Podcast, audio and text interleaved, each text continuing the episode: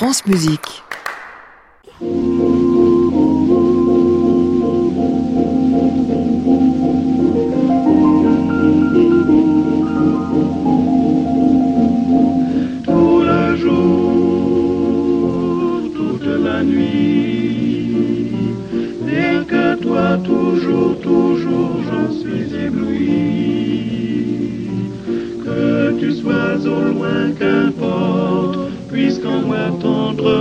Je t'emporte,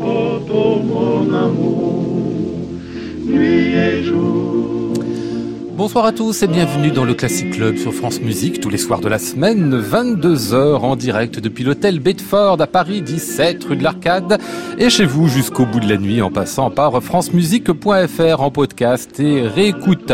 Le premier m'a fait rencontrer le second il y a presque 10 ans déjà, c'était à Strasbourg, ils faisaient ensemble Platé de Jean-Philippe Rameau, il me l'a présenté en disant écoute bien celui-là, c'est un petit ténor plein d'avenir, c'est vrai qu'il était tout petit, tout timide, il parlait même pas la langue. Le premier c'est Christophe Rousset, le second Emiliano González Toro, ils ont fait ensemble et séparément encore beaucoup de chemin depuis, on parle avec eux jusqu'à 23h. Bienvenue à tous dans le Classic Club.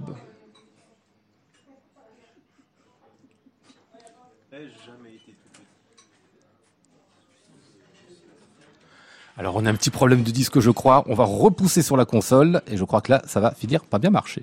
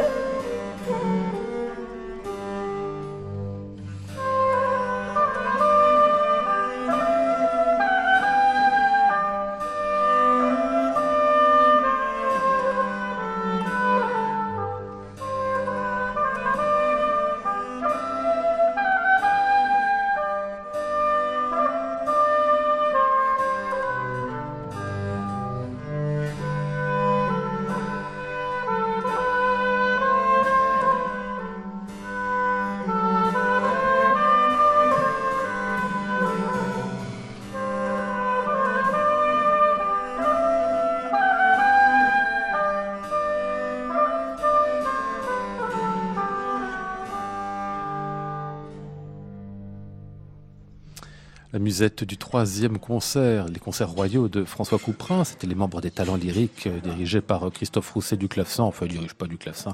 Ils jouent ensemble tous puisque c'est de la musique de chambre. Bonsoir Christophe Rousset. Bonsoir Lionel. Le disque est paru il y a quelques semaines chez euh, Aparté. C'est une petite merveille comme les deux que vous nous avez fait d'ailleurs. Enfin, celui-ci et le précédent avec les Nations. Vous êtes lancé dans une, dans une petite cycle de musique de chambre, c'est ça, Couperin Non, ce qui se passe, c'est que c'était l'année Couperin l'année dernière. Alors du coup, on voulait remplir les, tout, tout, ce qui, tout ce qui manquait à notre discographie du point de vue du Couperin. Donc euh, voilà, il nous manquait, il manquait ces, ces, pans importants que sont les nations et les concerts royaux. C'est pour ça qu'on s'est empressé de les, de les enregistrer. En tout cas, c'est de la musique qu'on joue évidemment euh, régulièrement et avec toujours beaucoup de bonheur. Ouais, beaucoup de bonheur, beaucoup de naturel aussi. Et ça qui est beau dans la, dans la version que vous nous donnez ici, c'est-à-dire que la sensation finalement, non pas qu'on on déchiffre la partition pour la première fois, mais qu'on a quelque chose de ce naturel-là.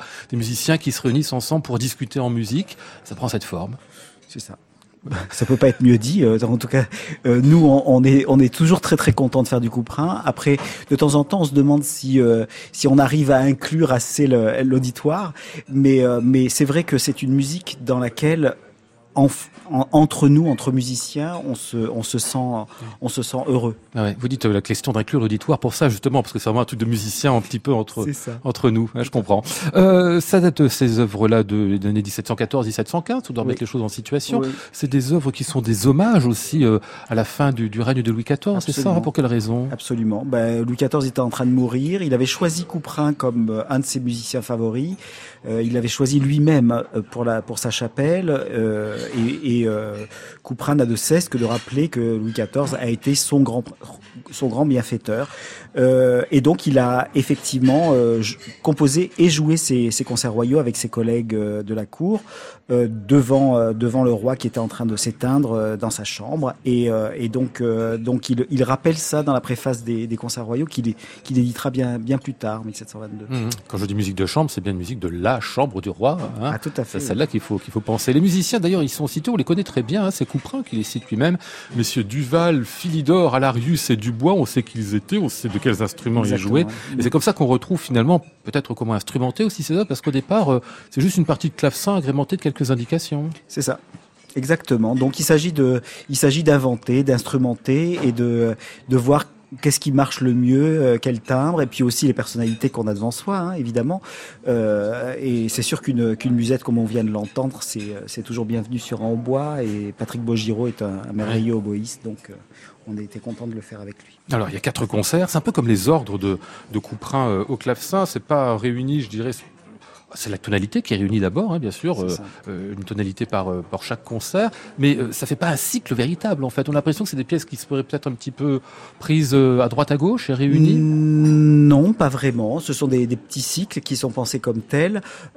après voilà, il y a, y a, toujours ce, à la fois l'unité et le disparate chez Couperin. Euh, il y a il n'y a pas le, la rigueur qu'on peut trouver chez un Jean-Sébastien Bach, c'est sûr, ou un, ou un Corelli d'ailleurs, qui, qui écrit des sonates de façon très systématique. Mmh. Couperin est beaucoup plus euh, rêveur, beaucoup plus poète, donc du coup, euh, donc du coup, selon les tonalités, il va nous emmener à, par, par ici, par là, etc. Et nous, nous, nous voilà, il nous invite dans, dans ses, ses, propres méandres qui sont, qui sont toujours enchanteurs. Mmh, la grande liberté, de la fantaisie, puis de la tendresse aussi, c'est qui est toujours beau dans cette musique. Essentiellement. Ah ouais. On va écouter ici la Forlane en rondeau qui referme le quatrième concert.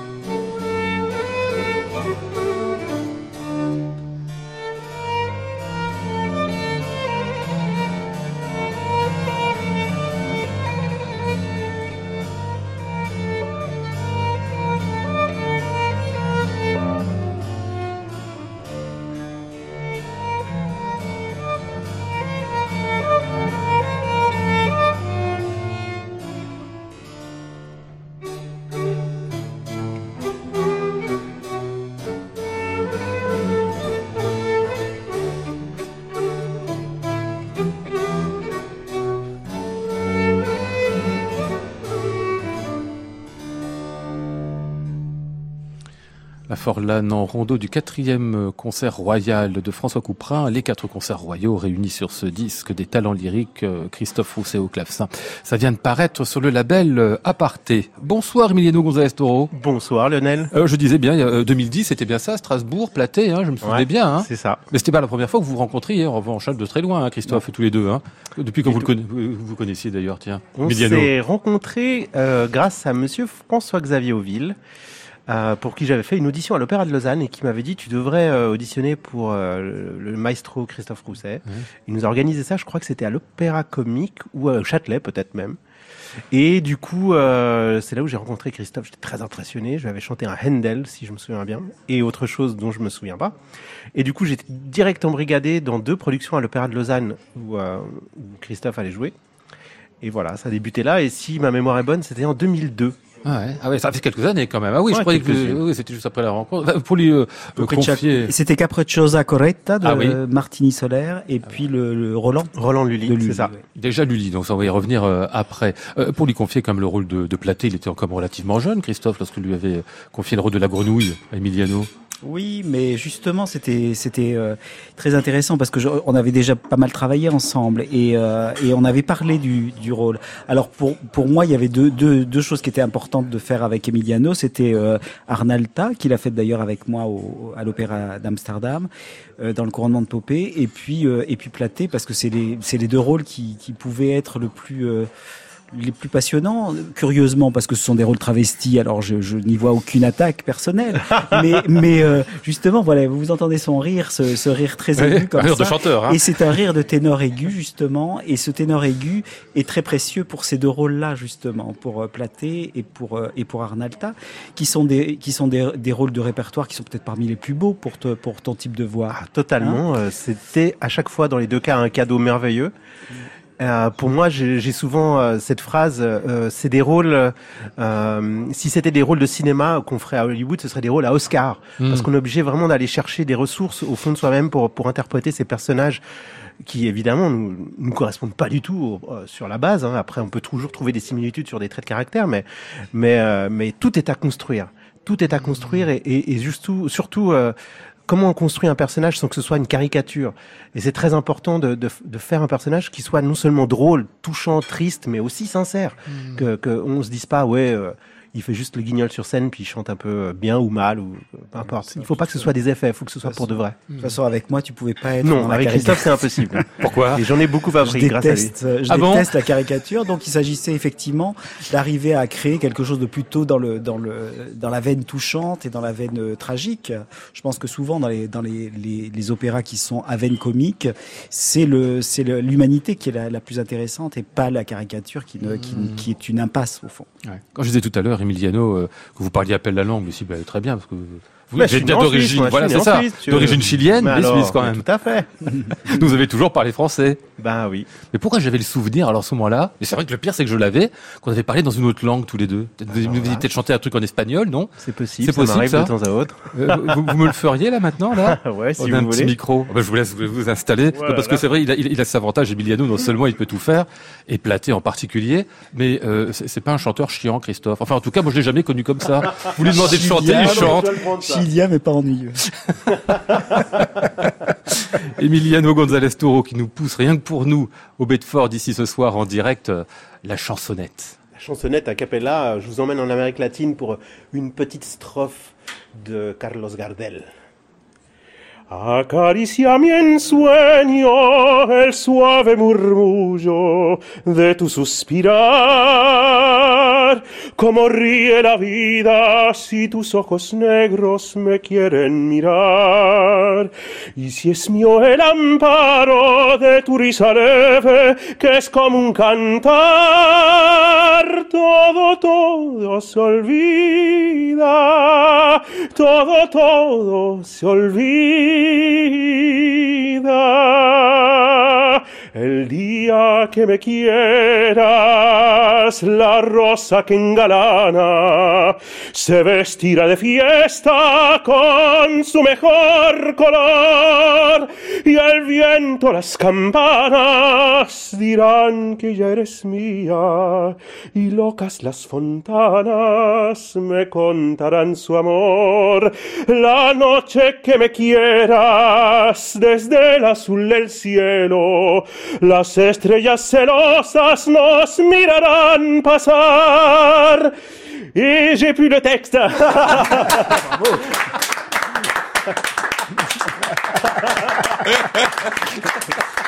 Ah, c'est du live. Le tourneur de page est indispensable. Absolument, Dans ce cas-là, bravo Emiliano. C'était quoi Ça doit raconter quoi cette chanson Ah Dites-moi. bah, c'est une chanson d'amour, comme la plupart du temps dans toutes les chansons latino-américaines. Amour désespéré, on espère, le jour où tu vas m'aimer, enfin je vais trouver euh, Ouais. la, la paix en moi-même. C'est c'est toujours cette, cette espèce de, de nécessité absolue d'avoir plu à la femme ou à l'homme qu'on aime. Ah ouais. Et- et Christophe Rousset, vous confirmez, comme ils sont pas nombreux, les chanteurs comme ça qui au débeauté euh, vous font une chanson euh, Carlos Gardel, c'est surtout- en plus. Hein, bon. La voix, c'est ça qui est merveilleux, c'est que c'est- et, et c'est là qu'on les envie les chanteurs, c'est qu'ils ont quand même cette ductilité. Ils peuvent ils peuvent passer effectivement de la variette, euh, du jazz au, à, à la musique extrêmement sérieuse. Et euh, voilà, il a il a chanté une, une Saint Mathieu la semaine dernière, et il se retrouve à Ouais. chanter du Gardel. c'est quand même ça, c'est pas une chose qu'on peut faire au clavecin. Oui, mais tous le font pas non plus. Hein. Vous aimez particulièrement en plus ces passages. Vous, Bah, hein, euh, ça fait hein. partie de ma culture. De toute façon, la musique latino-américaine, qu'elle soit chilienne, argentine, euh, cubaine ou colombienne, euh, euh, ou de tous les pays d'Amérique latine, en fait, euh, bah, mes origines chiliennes déjà, et ce que j'aime beaucoup avec l'Amérique latine en général, c'est que, euh, surtout grâce à mes parents, en fait, qui ont beaucoup chanté cette musique d'Amérique latine, et que je dis bien d'Amérique latine et pas du Chili, parce que chez nous, on partage cette musique. C'est pas des- quelque chose, on est, on est euh, exclusif et chauvin uniquement pour le football et, et- et les empanadas, mais, euh, mais à part ça, euh, on partage très volontiers, euh, ou- ou pour, pour le football, les empanadas, les Chiliens évidemment sont, sont les meilleurs, euh, vous l'aurez compris, Euh, mais... euh, On partage quand même. mais on, ouais, on partage. Oui, ils ont le droit d'y manger, mais et d'y- et d'y goûter. Mais, mais pour la musique, on, on partage volontiers. On se passe les textes, les mélodies. euh, euh, et, et une des grandes artistes latino-américaines qui était Mercedes Sosa. Justement, a énormément contribué à l'époque à, à chanter euh, des mélodies qui venaient de différents pays, de différents poètes et, et de différents compositeurs. Et, et grâce à elle, justement, euh, l'Amérique latine est vraiment un continent musical. Merci en tout cas d'avoir chanté pour nous. Oh, bah, écoutez. Emiliano, c'était adorable. Et puis c'était très chouette. En plus, c'était beau. C'était magnifique, hein. Quelle voix quand même. Bon, on va vous retrouver dans des conditions de studio plus normales dans cet Alceste de Lully, bah, justement, euh, euh, dirigé par Christophe Rousset. Au ciel, qu'est-ce que je vois?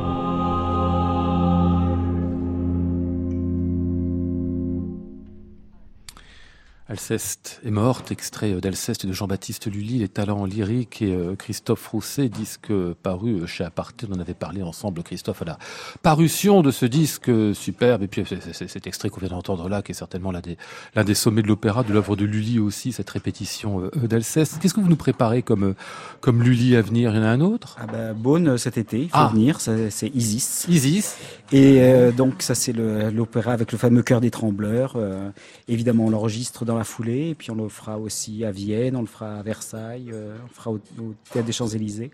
Donc euh, on se réjouit beaucoup de, de continuer cette intégrale. Ouais, c'est intégral en cours. Vous avez participé à quelques-uns, hein, on vous entendait ici d'ailleurs, ici Emiliano. hein. Ouais. Vous aimez bien ça, Lully J'aime De cette beaucoup version Lully. concert là Ouais, ouais, ouais, j'aime énormément Lully. Je trouve que c'est une musique qui est très sensuelle en fait, euh, et, et très euh, très vocale, euh, et, et un tout petit peu plus centrale que, que Rameau pour les Mhm. ténors en l'occurrence. Et je trouve qu'on peut on peut aller chercher des couleurs qui sont très intéressantes vocalement. On n'a pas toujours euh, la nécessité d'avoir la pointe et d'aller chercher l'aigu aussi euh, avec autant de technique. Et là, on peut aussi aller chercher des couleurs que j'aime beaucoup. Moi. Ah ouais. Et, et puis de travailler avec Christophe Rousset, Oh, c'est bah, pas mal, parce que là, c'est Christophe bien. Rousset, C'est la méga surclasse. même, temps, en même temps, il est exigeant, hein. Vous êtes, vous êtes sur le texte, sur la manière de chanter, très exigeant, justement Christophe. parce que je suis exigeant qu'il aime bien travailler avec moi. je Oui, crois. c'est ça. Ah, ça, c'est les sadiques qui justifient toujours. non, c'est pas ça, c'est que c'est qu'on pousse les chanteurs dans leur dernier retranchement Bah, et donc euh, et donc euh, forcément ils, On parlait tout à l'heure de, de, ils sont de- mis à l'épreuve. du de Popé ou de Platé, c'est des choses, on, en a, c'est vrai qu'on en avait parlé longuement, et moi j'étais vraiment pas sûr, et c'est Christophe qui m'a dit, tu vas voir, il faut qu'on fasse comme ça, on va travailler, on va faire ci. Et en fait, c'est vrai, il faut, j'ai fait pendant plus de 15 ans très, vraiment, j'ai donné toute ma confiance à Christophe, j'ai jamais regretté. Ah oui. Ah, depuis 15 ans, vous avez travaillé continuellement ensemble, enfin régulièrement, c'est ça? Ah bah oui, et puis on va continuer, c'est Ah pas ouais. fini. Ah, Très bien. Euh, Alceste donc, euh, ça c'était pour le disque. Isis, on l'aura compris, c'est pour Beaune cet été, et puis euh, une façon de tourner, enfin plusieurs reprises qui auront lieu après. Classic Club, Lionel Esparza, France Musique. Emiliano, votre dernier disque avec votre ensemble tout nouveau, I Gemelli, ensemble que vous avez fondé euh, l'an passé. Eh bien, ce premier disque arrive chez euh, Naïve. Ce sera pour le 24 mai. Donc, dans quelques jours, on est quasiment en avant-première ici ce soir pour découvrir la musique de Madame, je dis bien Madame, euh, Cozzolani, qui était compositrice donc et religieuse, née en 1602 à Milan. Alors, faut m'expliquer un peu son parcours et son profil parce que c'est très étonnant quand même. C'est une dame incroyable, abbesse milanaise Mhm. du, de ce fameux couvent Santa Radegonda, juste derrière le dôme. Aujourd'hui, il n'existe plus. euh, c'est devenu un cinéma, un multiplex, tout à fait. on a déjà regardé parce qu'on était intéressé d'aller visiter ça euh, lors de notre dernière visite là-bas. Et euh, et en fait. C'était un couvent qui était vraiment reconnu à l'époque Ouais. euh, pour la qualité des, des chanteuses et des musiciennes qui, qui, qui portaient.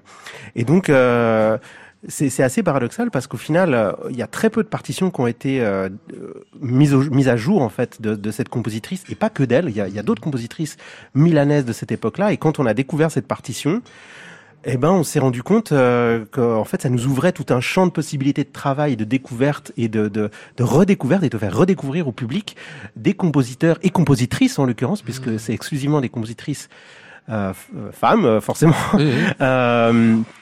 de cette musique du 17e italien et qu'on a d'habitude euh, toujours euh, évidemment Monteverdi, Cavalli et les autres en tête quand on parle de, de, de la musique italienne du 17e mais en fait euh, il y a une école milanaise aussi Ah, ouais. et cette école milanaise est, est vraiment très intéressante. On va écouter un premier extrait de ce disque, Emiliano. Euh, C'est donc le Dixit Dominus, qui est musique donc de, je dis ses prénoms, Chiara Margarita Cozzolani.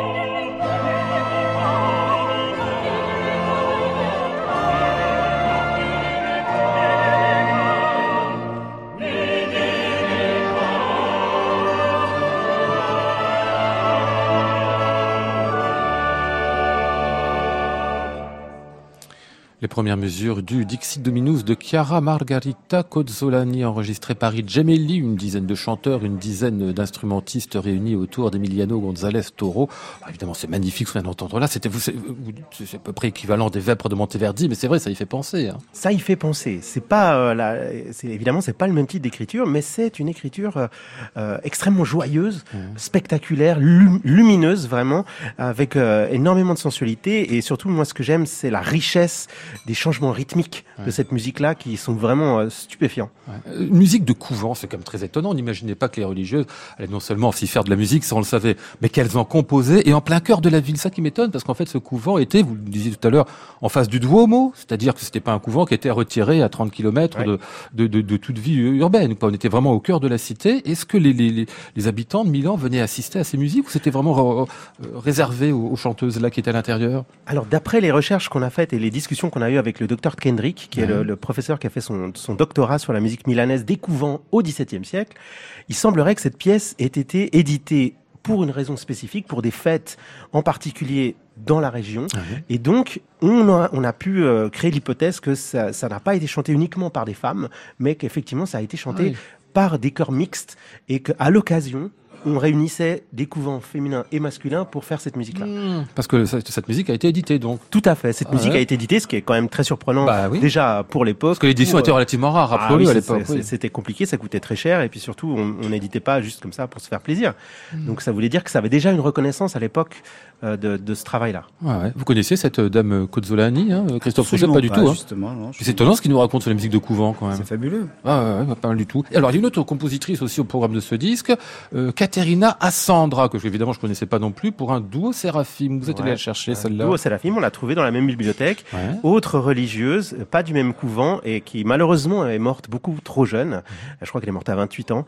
Elle nous laisse quelques pages de musique et des motets notamment absolument somptueux, un tout petit peu plus archaïques, si j'ose dire, dans le, style d'écriture, mais qui sont néanmoins euh, hyper bien construits, très vocaux, euh, avec des lignes planantes comme on adore. Et ce, ce, ce duo est vraiment euh, exceptionnel. Vraiment, et j'ai adoré imaginer, écouter dans ma tête au moment où je lisais cette musique, quels instruments j'allais mettre, comment on Ouais. allait faire, quelle serait la tonalité euh, qu'on pourrait utiliser, parce qu'au final, ça avait été composé pour un trio de femmes, mais euh, évidemment, j'avais envie qu'on puisse euh, faire un petit clin d'œil au Vêpres de Monteverdi et qu'on le chante avec euh, euh, un trio d'hommes.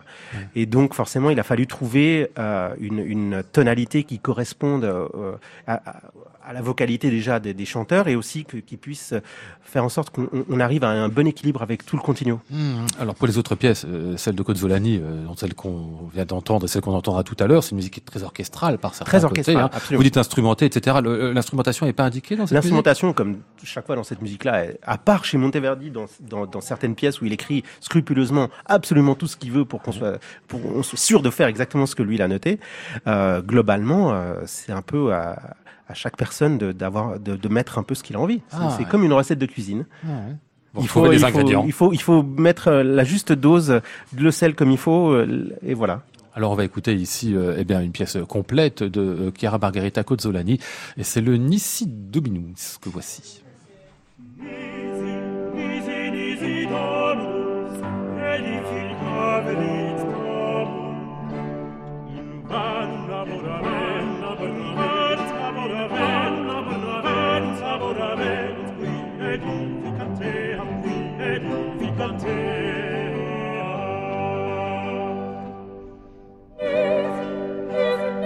Romulus was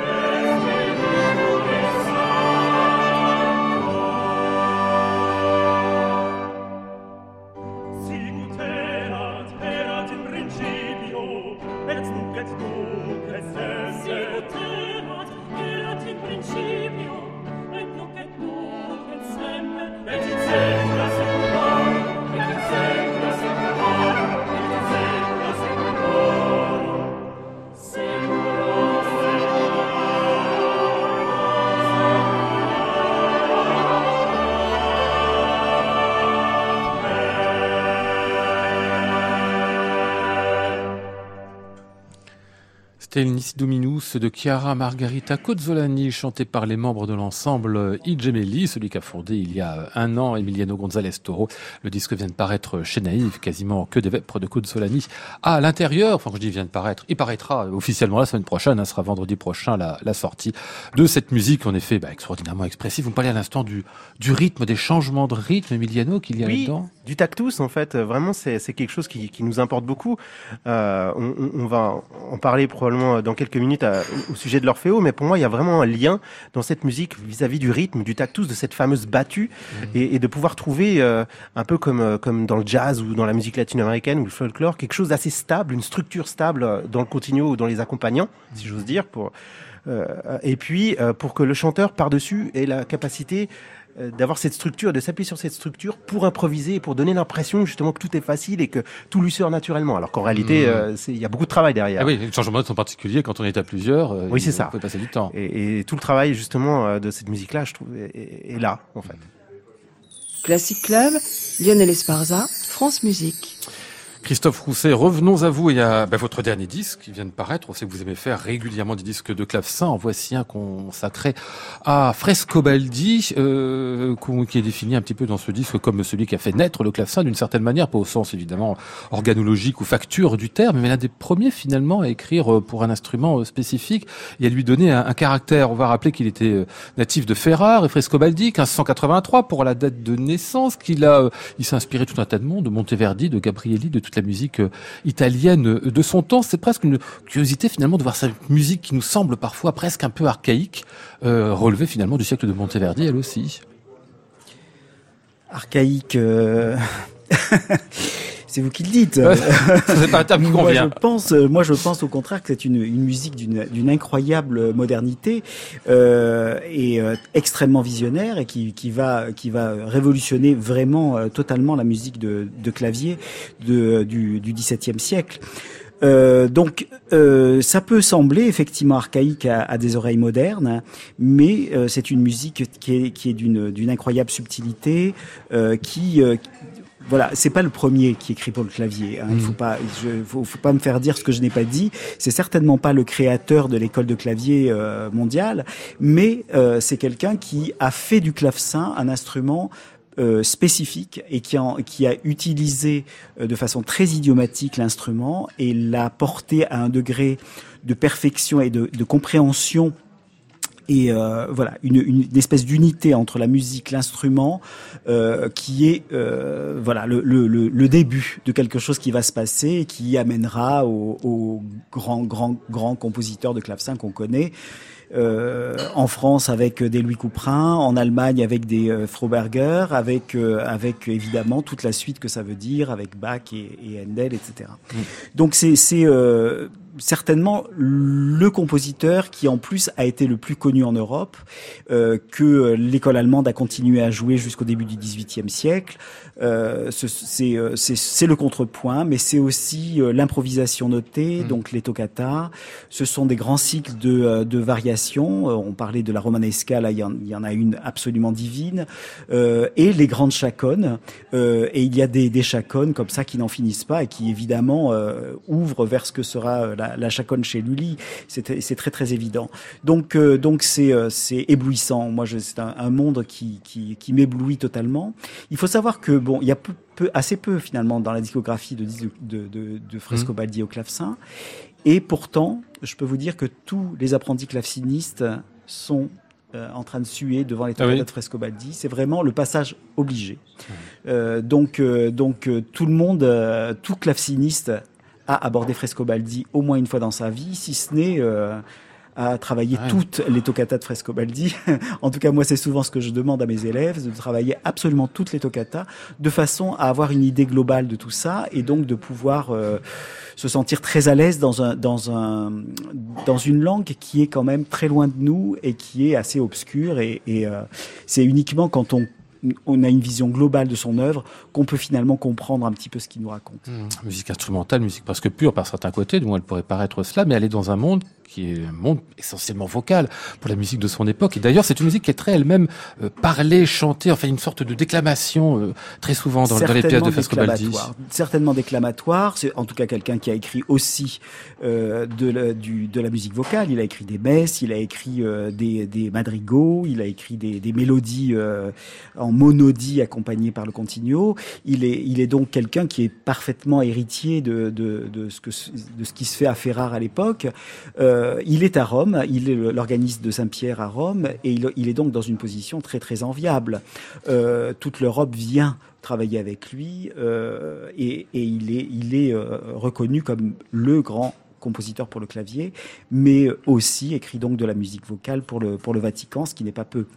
Donc euh, donc voilà, il est publié de son vivant, beaucoup, euh, souvent réimprimé. Euh, voilà. Qu'il- Il, refait lui-même, j'ai l'impression, enfin, les, les mêmes livres sont repris, remaniés, comme Remaniés s'il tout voulait le aller vers une forme de perfection des pièces qu'il qu'il donne. Absolument, absolument. Ce qui est presque rare à cette époque-là, parce qu'on sait que c'est souvent de la musique de, de, de grande consommation qui En est, tout qui cas, en tout cas, c'était de la musique qui n'était pas imprimée juste comme j'imagine que Cozzolani a dû être imprimé, euh, mais gravée. Ah oui. C'est-à-dire que donc la gravure est absolument somptueuse et, euh, et on est dans, un, dans, dans quelque chose qui déjà euh, euh, sur le papier est Avec une la œuvre lecture. d'art. Ah oui. une œuvre d'art. Ouais. Donc une fois qu'on voit ça, après, bon, ça nous emmène dans des, dans des, euh, dans une imagination, un, un imaginaire baroque qui est, il faut quand même aussi imaginer que, que, euh, que Frescobaldi est justement présent à Rome en même temps que Caravage, par exemple. Hmm. Ah oui, pour vous, ils sont, ils sont liés, ils ont quelque chose en commun. Pourquoi pas? En Mhm. tout cas, c'est la même ville, la, la même époque.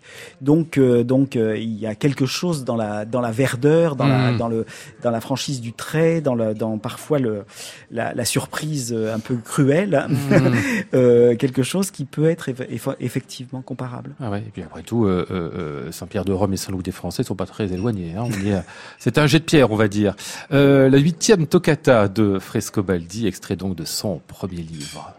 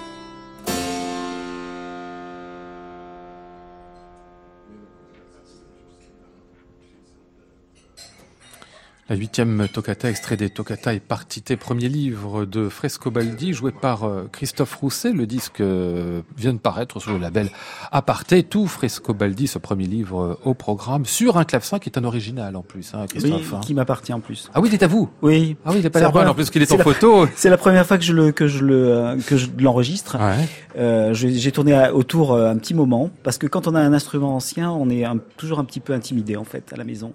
Euh, c'est pas pareil pour un violoniste qui, qui voyage avec. Un claveciniste, ça voyage pas avec son clavecin. Donc, euh, quand j'ai reçu cet instrument, bah, j'ai d'abord été fasciné, puis après, il m'a fait peur, et puis après, il a fallu que je l'apprivoise, etc. Donc, ça a été un, jeu de cache-cache. Mais, euh, mais finalement, j'ai, avec Frescobaldi, j'ai trouvé évidemment l'adéquation totale entre un répertoire, un instrument, et espérons un interprète en l'occurrence. Et, euh, et donc euh, il, il s'agissait de, de, de mettre tout ça ensemble et de trouver une alchimie euh, équilibrée.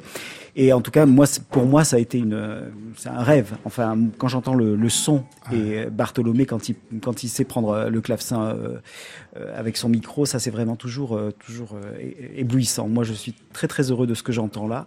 C'est presque mieux que nature, et donc euh, ça me ça me ça me réjouit. C'est marrant, vous parlez de, de l'approche du clavecin comme de l'approche d'une personne, en fait. hein. on y va, on n'y va pas, on sait pas trop. Et comme une personne qui parlerait pas et qu'il faudrait euh, apprivoiser. Oui, ben en tout cas, c'est moi, c'est les clavecins anciens qui m'ont appris à jouer du clavecin. Ah oui. Parce qu'ils sont difficiles à jouer Ils sont difficiles, ils ont leurs caprices, et il faut savoir les. euh, c'est un peu comme des chats, il faut savoir les prendre et, Ouais. et les amadouer et les faire venir vers vous. Et, et plus on les comprend, plus ils, euh, plus ils vous donnent en fait, ils vous, ils vous rendent ce que vous leur, euh, ce que vous leur euh, demandez.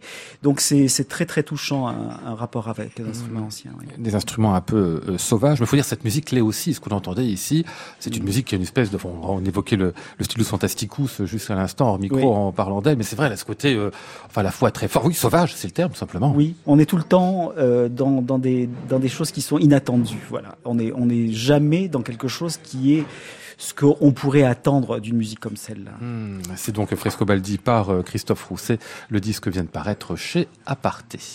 Classic Club, Lionel Esparza, France Musique. On va fermer cette émission avec l'Orfeo de Claudio Monteverdi. Et vous, je passe de l'autre côté de la table. Décidément, j'aurais cessé de faire du, du tennis euh, ce soir pour euh, Emiliano euh, González Toro. Et c'est Orfeo que vous ferez pour la première fois avec votre ensemble Idgemelli. Ce sera euh, dans euh, presque deux semaines, le 28 mai, à Paris au Théâtre des Champs-Élysées, en version de concert. Alors, faut dire d'abord que Idgemelli, c'est votre ensemble que vous avez créé à vous. Tout à fait. Une nouveauté absolue, euh, à la fois des chanteurs, des instrumentistes, vraiment de la, du variable hein, en termes de géométrie, comme on dit. hein. Tout à fait, oui, c'est vrai. Après, euh, forcément, on s'adapte en fonction du type de projet qu'on a envie de faire. Euh, ça, c'est un projet qu'on avait envie de faire il y a, il y a presque deux ans, Ouais. dans des discussions passionnées avec Thomas Dunford. Ah oui. Euh, C'était quelque chose qui, qui nous tenait vraiment à cœur. Et puis, à un moment donné, on s'est dit, est-ce qu'on le fait? On le fait. Alors, on l'a fait. Et puis, on, on a été voir les gens. On a commencé à expliquer notre notre démarche et pourquoi on voulait le faire. Et puis, euh, et puis, euh, Michel Franck nous a fait confiance. Euh, on va faire à peu près tout ce qu'on peut pour que ce soit en tout cas euh, un petit bijou, on va on va donner tout ce qu'on a. Et puis euh, c'est un travail euh, qu'on porte tous les deux, euh, autant lui que moi. Il a fait un travail absolument magnifique sur sur, sur toute l'orchestration Ah et, oui. et, et Eux, moi, parce qu'on leur fait aussi, il faut oui. en fait ah oui, il y a, travailler, il y a faut du faire travail, tout à ouais. fait. Même s'il y a, y a évidemment beaucoup de choses qui sont déjà très écrites et très euh, à noter de la part de, de Monteverdi, il y, a, il y a quand même un certain travail et on a fait aussi toutes des lectures, euh, notamment avec d'autres plusieurs des chanteurs qui, qui font partie du cast et aussi euh, entre nous avec Thomas et, et aussi Mathilde pour la mise en espace. Et, euh, Alors Mathilde, pardon, c'est Mathilde Etienne qui chante, Etienne. hein, qui fera Proserpine, Tout à fait, et qui qui en effet organise une, une mise en espace, c'est-à-dire ça va consister en quoi ici? Eh ben, euh, bon, bah, on avait envie de, de raconter l'histoire d'une façon un peu plus complète que juste un- un- les chanteurs derrière un pupitre habillés comme d'habitude Ouais. avec des robes de concert et, et des, et des costumes, des, des costards, je veux dire. Et du coup, on s'est dit, ça vaut la peine euh, peut-être de d'habiller un peu tout ça avec de, l'es- de- des lumières très simples, évidemment, et aussi des costumes avec deux designers merveilleux qui sont Karine Gaudier et euh, Sébastien Blondin, euh, qui vont travailler avec nous sur ce projet. Et on avait très envie de, pouvoir faire un spectacle un peu plus complet qu'un simple concert. Hmm, On va écouter ici eh ben, une première trace. En fait, c'est quoi ce Rosa del Ciel Rosa del Ciel, c'est un concert qu'on a donné l'année passée avec Thomas, justement à, à propos de Francesco Razzi, qui sera le deuxième opus qu'on va sortir avec euh, avec Idgemelli, qu'on a enregistré avec Thomas d'ailleurs, euh, qui est un projet autour de, du créateur du rôle d'Orfeo, qui Ah oui. s'appelle Francesco Razzi, le ténor superstar de l'époque. Et donc euh, c'est un concert que nous avions donné l'année passée au Festival des Odeurs en Suisse.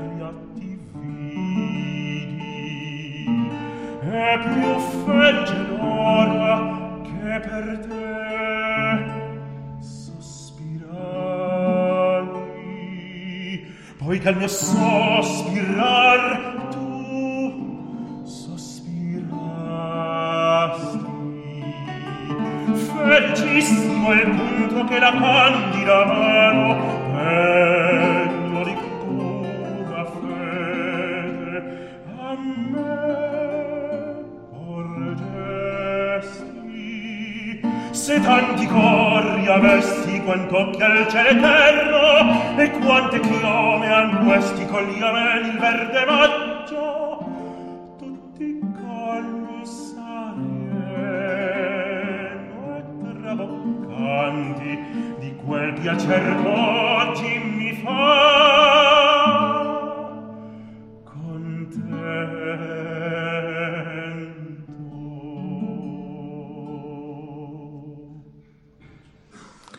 Rosa del Ciel de l'Orfeo de Claudio Monteverdi, c'était chanté par Emiliano González Toro avec euh, Thomas Dunford au luth, avec la petite remarque sur le sur la consonne non redoublée au pas de Christophe Rousset pendant qu'on écoutait. si, si, là, Moi, je peux pas me, je peux pas m'empêcher de vous empêcher, hein, c'est ça. Hein. Toujours le professeur, toujours le redresseur de tort, c'est comme ça. Je suis Donc, un, triste, un triste cire, je le sais. Je Un air ou deux airs, c'est vrai que c'est pas la même chose. Non, mais c'est vrai, il faut dire ce qui est. pas forcément dire la même chose en italien. Oui, c'est ça, oui, oui, oui. Mais tout de suite, c'est venu à l'oreille. Hein. Ah, On se dit que le attendez, travail avec lui, ça doit être euh, quand même redoutable. Hein. C'est pas seulement sur l'air, hein, c'est non, mais ce qui est hein. fabuleux, c'est qu'on commence, on commence un projet avec lui et on finit pas pareil. On a toujours progressé quand on travaille avec Christophe Rousset. On a appris des choses. Absolument. Ah ouais. Vous qu'il avait fait pas mal déjà l'Orfeo, Christophe. Il y a un conseil à donner à, à, à Emiliano. Vous allez me dire évidemment, il est très bien, il a pas besoin de conseils, mais si quand même, vous qui On l'avez a pratiqué toujours besoin pas de mal. conseils. On ne sait pas s'il y a sur la manière de mener un Orfeo un secret ou quelque chose. C'est pas. impossible de donner un conseil. Je veux dire, euh, il est, il est assez grand pour savoir ce qu'il a à Attendez, faire. vous le reprenez sur les airs et vous le reprenez pas sur Monteverdi non, mais je veux dire, euh, il y, a, il y, a, il y a mille choses à dire. euh, on n'est pas dans une masterclass. Euh, évidemment, j'ai des idées très très très précises sur la question. Il les Mm. connaît en plus mes idées sur la question, donc c'est pas la question. Mais euh, mais euh, voilà, je pense que je pense que c'est une musique qui est tellement liée à l'interprète. Euh, que euh, il y a mille, mille et peut-être plutôt un million de, de façons de, de, de- d'interpréter Monteverdi, et c'est ce qui fait la richesse d'un, répertoire comme celui-là et comme celui de, de, de, de Lully aussi d'ailleurs. C'est le génie de ces compositeurs qui donnent un matériau très ductile. Mm. Donc à partir de ce moment-là, on peut faire mille choses. Mm. Ce sont des œuvres mondes où on peut euh, voilà, c'est des terrains de jeu extraordinaires et qui restent à chaque fois qu'on le donne un événement pour nous, pour le public, pour euh, voilà, c'est, ce sont des choses qui sont qui sont totalement inouïes. À voir donc, euh.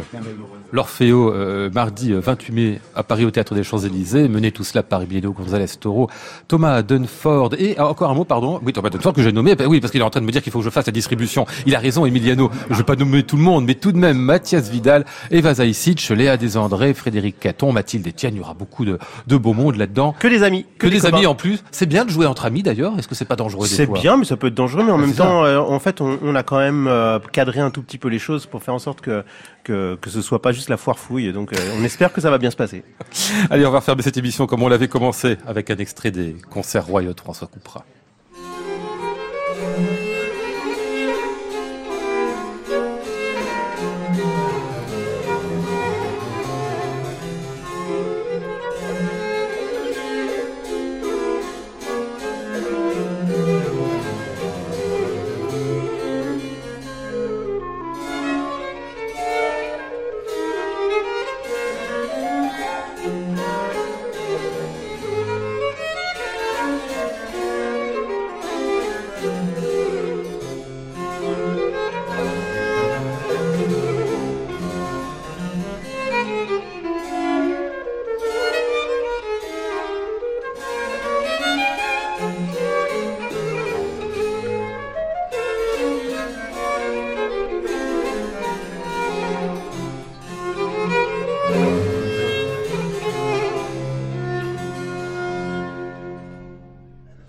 Un dernier extrait des concerts royaux de François Couperin par les talents lyriques de Christophe Rousset, une parution toute nouvelle à parté. Je vous signale encore pour l'Orfeo de Monteverdi, ce sera pas seulement le 28 mai au Théâtre des Champs-Élysées, mais on pourra revoir cet Orfeo en version de concert un petit peu plus tard dans l'année. Mais nos amis toulousains y courront, j'en suis persuadé, au Capitole les 5 et 6 décembre. Merci de votre visite, messieurs. Merci.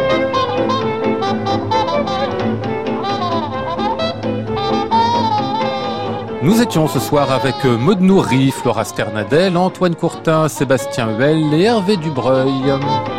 Voici le ciel peuplé de ces moutons blancs. Voici la mer troublée, spectacle troublant. Et Benjamin Perru était là aussi, on lui fait une bonne bise. Demain, je vous retrouve jeudi pour une émission intitulée Horizon perdu avec euh, Guillaume Connaisson et Sébastien Dossé. J'entends la ville qui me dit bonsoir et moi sur le quai de la gare, je dis de mon mieux des mots d'adieu. Je vous souhaite à tous une très très bonne nuit à l'écoute de France Musique et vous laisse, puisque nous sommes mercredi à 23h en compagnie d'Arnaud Merlin pour le portrait contemporain. À réécouter sur francemusique.fr.